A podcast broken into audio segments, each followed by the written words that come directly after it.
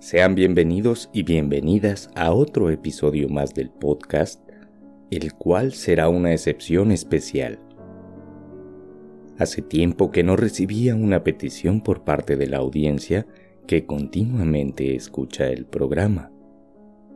En esta ocasión, la petición ha sido de una oyente que nos escribe desde México.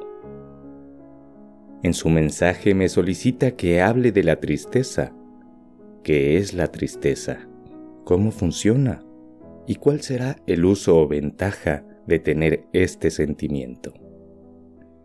Igualmente me pregunta si hay diferencia entre la melancolía prolongada y que de ser posible hable también de la ciclotomía y la depresión.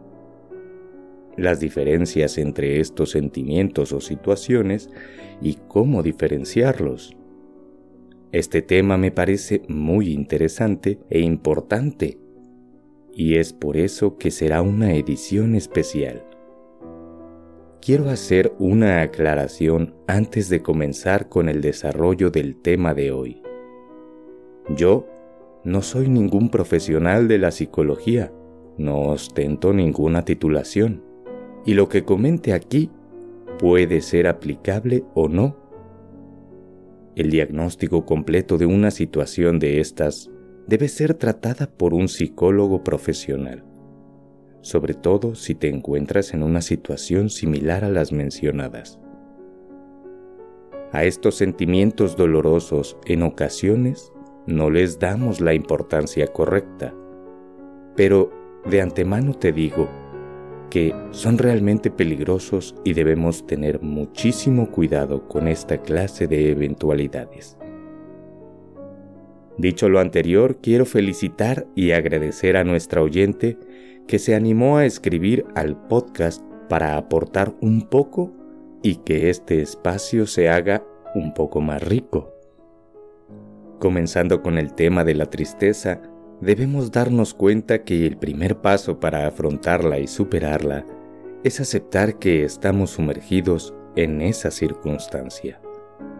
Saber reconocer las diferencias que existen y, como bien comenta nuestra oyente, intentar buscar la solución y las aportaciones que esto nos proporciona. Para lo anterior, tenemos que entender que la tristeza es una emoción que nos ataca con mucha frecuencia, y sus desencadenantes más comunes son algunas pérdidas grandes que nos lastiman el alma. Pero también puede ser desencadenada por alegrías excesivas, y que al no saber gestionar nuestras emociones con eficacia, pueden resultar en experiencias llenas de tristeza. La tristeza está estrechamente relacionada con otras emociones de la misma índole, como pueden ser la ira o la rabia, que se desprenden de situaciones que se nos salen de control. En general, que una persona pueda terminar sufriendo alguna de las anteriores dependerá principalmente de si, en el fondo, piensa que aún se puede o no hacer algo por la situación que está enfrentando esos desórdenes emocionales que nos acercan a sentirnos tristes o iracundos van muy relacionados con factores externos a la persona, con un entorno sociocultural en el que el individuo se ha desarrollado.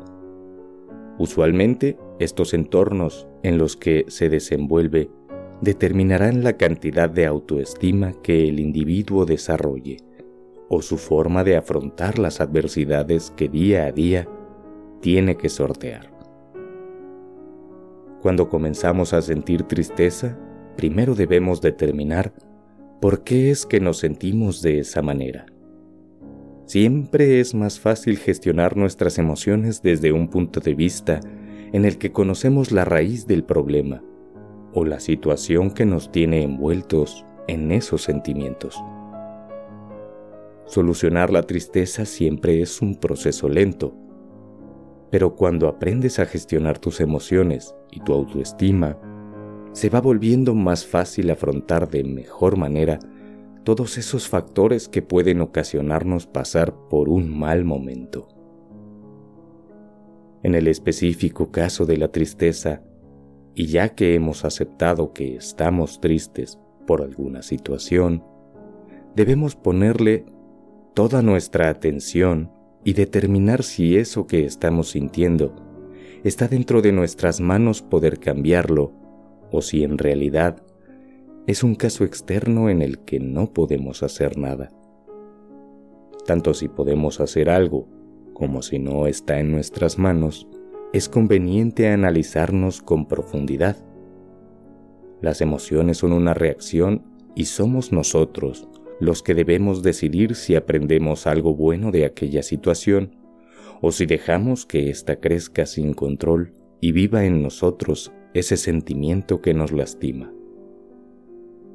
La dificultad de lograr controlar los sentimientos y pensamientos va en función a la experiencia que cada persona posee de autoconocimiento. Tener tristeza no está mal ni bien, no es una emoción que se deba juzgar desde el punto de vista conveniente o inconveniente. Puede ser que nuestro subconsciente nos esté pidiendo algo o intentando enseñar una lección que debemos atender y resolver ese llamado, ya que en gran medida ahí radica la clave para crecer como persona.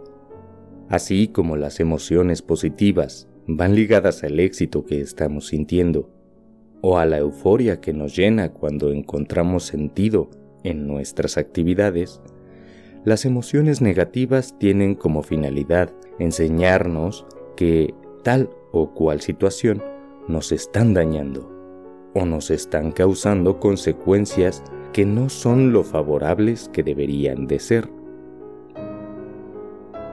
Por eso es importante aprender a diferenciar estas situaciones y sobre todo aprender de aquellas situaciones. Algunos podrán decirme, se me ha muerto un amigo, un familiar o una mascota o situaciones que evidentemente te darán una dosis de tristeza totalmente inevitable. ¿Y qué se aprende de esta situación? ¿Cuál es el beneficio de sufrir ese dolor? Pero debo decirte que sí que se aprende de todo eso. Desde el lado más insensible, aprendes a vivir en situaciones de pérdida. Aprendes a llevar un duelo y a afrontarlo cada vez mejor sabiendo que toda la vida está llena de ciclos. Unos comienzan, otros terminan. De cada situación existen lecciones que nos ayudan a ser más fuertes.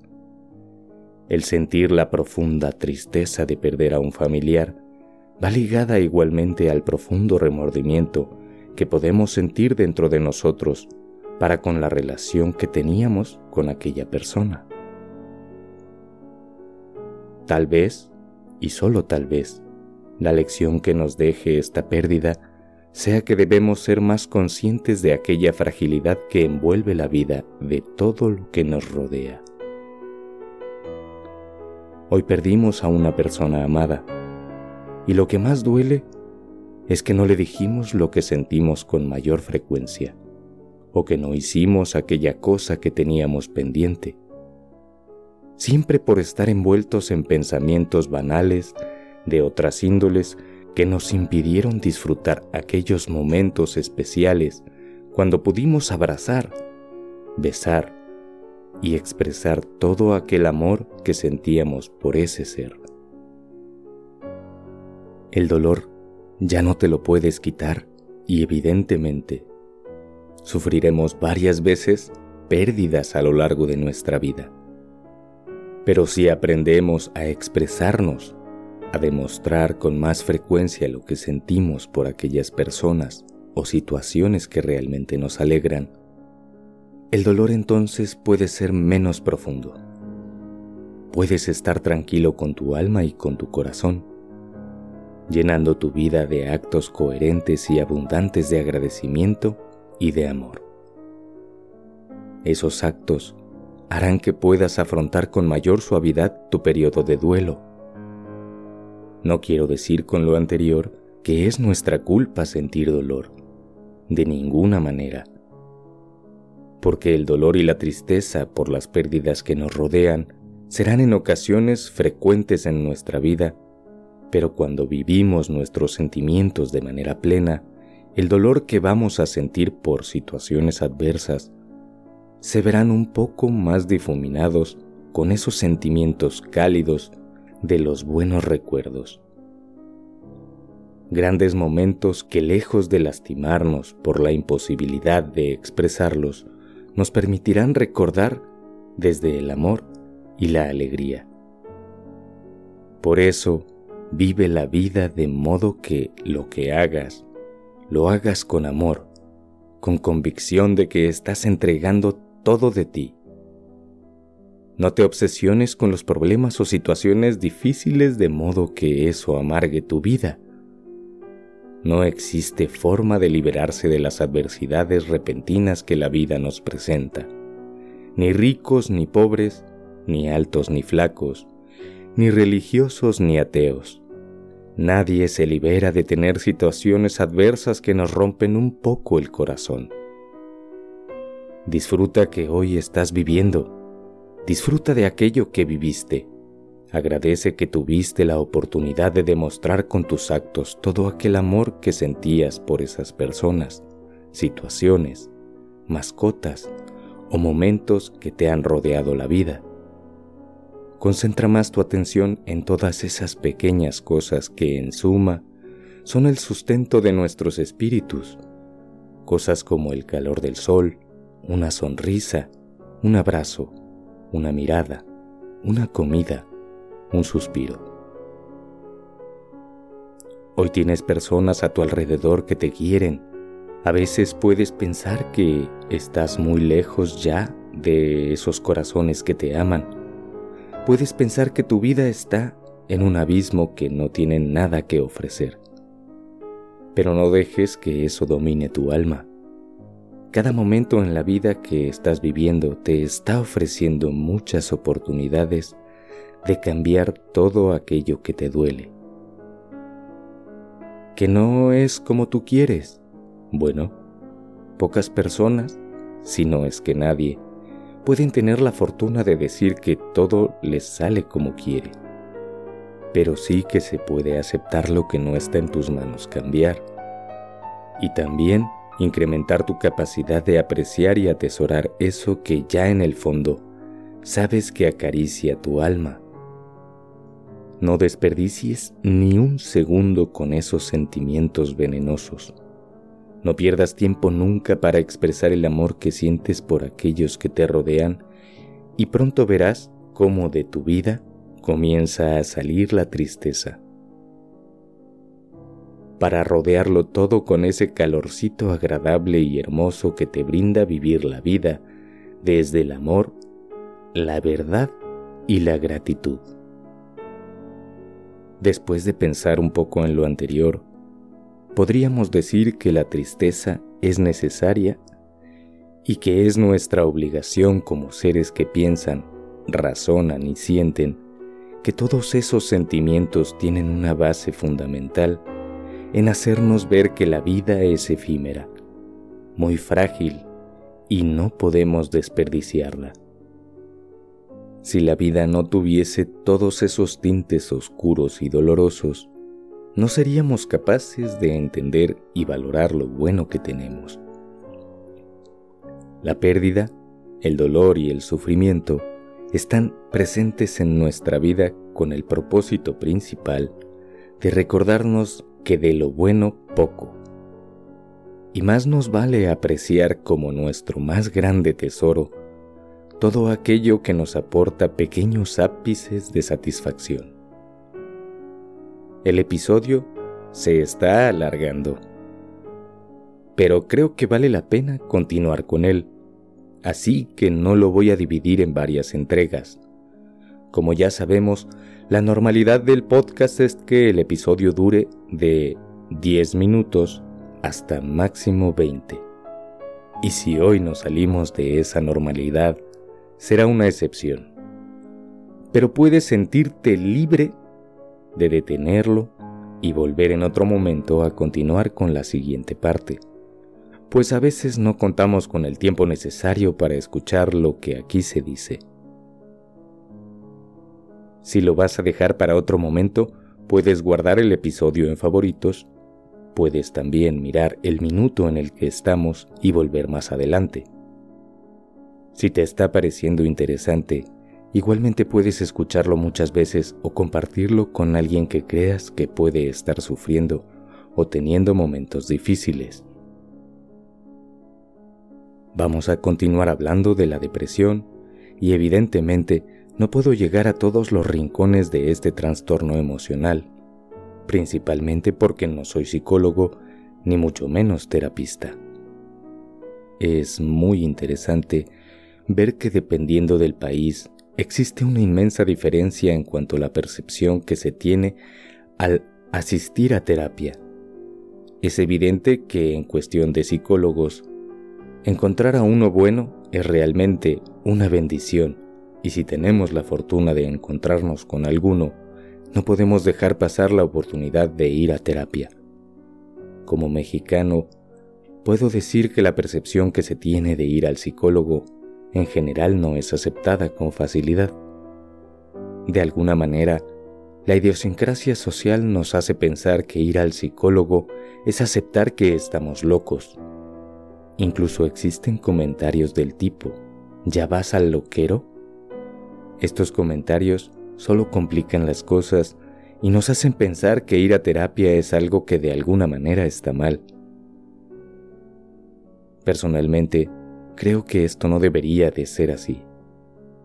En Argentina, por ejemplo, la percepción de ir a terapia con el psicólogo es casi la misma que ir a la barbería o a un salón de belleza es un acto más que ayuda a la salud mental y emocional de aquellos que dan el paso para ir a entender sus demonios internos. Esto que les estoy diciendo, sobre todo la parte de la terapia psicológica, es para animarlos a no perder la oportunidad de ir a terapia profesional, incluso cuando no estamos teniendo problemas evidentes en nuestra vida pues un buen terapista es aquel que nos presenta nuestros problemas desde nuestro punto de vista y nos ayuda a encontrar soluciones igualmente desde nuestra propia percepción. Y no por eso es que estemos locos o que seamos menos que nadie. Simplemente es aceptar que a veces dos cabezas piensan mejor que una sobre todo cuando una de esas dos cabezas tiene la capacidad intelectual y el estudio adecuados para ayudarnos. En el caso de situaciones como la depresión, es de vital importancia que sea tratado con ayuda de un profesional. La depresión es un trastorno de las emociones en exceso peligroso, y es por eso que digo que es de vital importancia cuando no estamos en situaciones depresivas, podemos llegar a pensar que aquellos que están deprimidos no tienen ninguna razón para sentirse de esa manera. Pero quiero contarte que hay personas que año con año, en todas partes del mundo, se quitan la vida por ese trastorno emocional. Podrías pensar que es una tontería que una persona se quite la vida por tener problemas emocionales.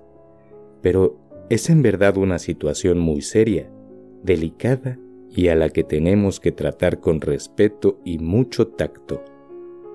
Es por eso que la ayuda de un profesional es necesaria para poder superar algunos problemas de personas que están sufriendo algún dolor que solo esa persona sabe de dónde viene aunque a veces no lo sabe ver.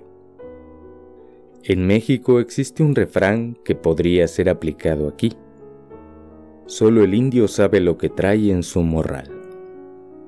No podemos ni debemos juzgar a las personas que están sufriendo una depresión, pues nosotros no tenemos ni la menor idea de lo que están sintiendo dentro. Podemos pensar que entendemos su situación y podemos creer que lo que les pasa es una banalidad. Pero las personas, todas sin excepción, tienen su particular punto de vista. Las depresiones son superables, algunas solo con terapia, algunas con medicamentos, algunas no son depresiones, aunque actualmente se les llama mucho depresión a muchas situaciones que no lo son, y todo eso genera muchas confusiones y problemas a la hora de diagnosticar un trastorno de esa magnitud. No cabe duda de que en estas cuestiones intentar entender nuestros sentimientos, nuestras emociones, poniéndoles nombre y apellido a todo aquello que sentimos, es uno de los pasos más fundamentales. Si conocemos a alguien que puede tener problemas con la gestión de sus sentimientos o emociones y de alguna manera nos quiere contar su problema, lo mejor que podemos hacer es escucharle sin juzgar. No debemos intentar decirle qué hacer, pues nuestras percepciones van ligadas a nuestra vida, a nuestras experiencias, a nuestro mundo. Sin embargo, esa persona no ve ni sabe lo que tú estás viendo. Si estás en una situación así, escucha sin juzgar, ofrece soporte emocional y si está en tus manos, invita y anima a esa persona a que se acerque a la ayuda profesional para superar sus conflictos. No tiene nada de malo no saber afrontar los problemas que nos atacan en el día a día, ni tiene nada de malo no poder salir del bache por nosotros mismos. Y lo mejor que nos puede pasar cuando tenemos una situación así es encontrar alguien que nos ayude y nos apoye para encontrar ayuda profesional. La depresión es más común de lo que pensamos en este mundo, en esta era en la que estamos viviendo, es muy fácil caer en ese trastorno, pero igualmente debemos de saber que si ponemos de nuestra parte, podemos salir del problema.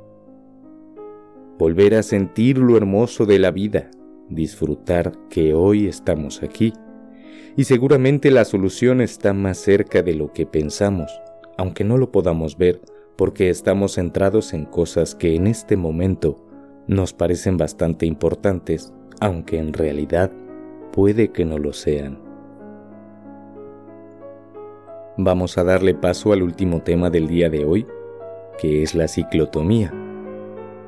Recordando que la oyente solicitó que se hablara de la tristeza, la depresión y la ciclotomía. Pues bien, al igual que la depresión, la ciclotomía es un trastorno emocional. Ese trastorno de igual manera debería de ser tratado fundamentalmente por un profesional, pues cuando las emociones son descontroladas al grado que controlan nuestra vida, es difícil que una persona sin ayuda profesional logre salir de esa maraña de emociones y complejidades que se le presentan de un problema emocional. La ciclotomía es un trastorno que va camino a convertirse en bipolaridad. Se presenta con frecuencia en cambios de humor variados, entre alegría, tristeza, enojo, frustración, angustia, desaliento, entre otras. Todo lo anterior sin un aparente detonante de cada una de las emociones que estamos sintiendo.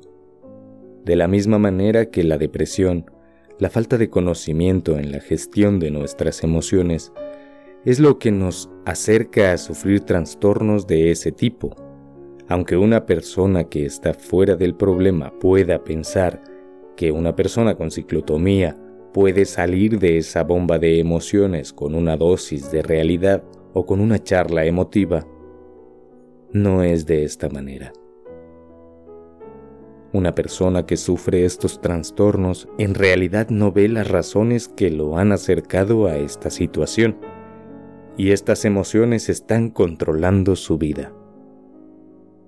Una persona que sufre ciclotomía puede sentir periodos con síntomas hipomaníacos, sensación exagerada de felicidad, bienestar o euforia, autoestima excesiva, juicio deficiente que puede causar elecciones imprudentes, conducta irritable o alterada, una tendencia a distraerse fácilmente, entre algunos otros que tiene su contraparte ciclotímico como sentirse triste, vacío o desplazado, ganas de llorar, irritabilidad, pérdida de interés en actividades que antes consideraban interesantes, fatiga, pensamientos suicidas, por poner algunos ejemplos. Si tus estados de ánimo fluctúan con frecuencia entre lo anterior, puede ser que estés comenzando con el problema o puede ser que ya estés en el trastorno. Si conoces a alguien que tiene estas fluctuaciones emocionales, lo mejor es buscar ayuda lo antes posible. A veces, quien sufre estos trastornos tienen reticencia a enfrentarse a solucionar esos problemas. Y lo mejor que podemos hacer es animar a esa persona a reunir todo su coraje y toda su valentía para dar ese primer paso en busca de solución profesional. Es recomendable hablar de manera abierta y honesta con esa persona sobre sus preocupaciones. No debes intentar obligarle a que busque ayuda profesional, pero puedes ayudarle a buscar ayuda cualificada. Si donde vives existe algún hospital, puedes acercarte a preguntar sobre las ayudas psicológicas que se brindan ahí. Pero si por alguna razón no existe algún lugar privado o gubernamental para el tratamiento de esos trastornos, será interesante que te acerques a algún centro religioso, que si bien no es la mejor opción, en definitiva, es de gran ayuda en cuanto a comenzar a reducir el impacto que un trastorno de estas categorías puede causarte en la vida o de una persona que lo está padeciendo. Espero lo anterior te pueda ayudar a ti o algún familiar, amigo, vecino o conocido a entender y mejorar un poco su vida y sus situaciones. No debemos olvidarnos que siempre podemos elegir cambiar lo que nos daña. Siempre está en nuestras manos mejorar un poco lo que vivimos. Un paso a la vez, podemos lograr conquistar nuestro día. Y cuando conquistamos nuestro día, podemos conquistar nuestra vida. Eso es todo por hoy, figuras. Muchas, muchas gracias por acompañarnos hoy en este episodio especial. Yo soy Elliot Manzanares y esto es Si lo sientes, dilo, que siempre habrá alguien ahí para escucharte.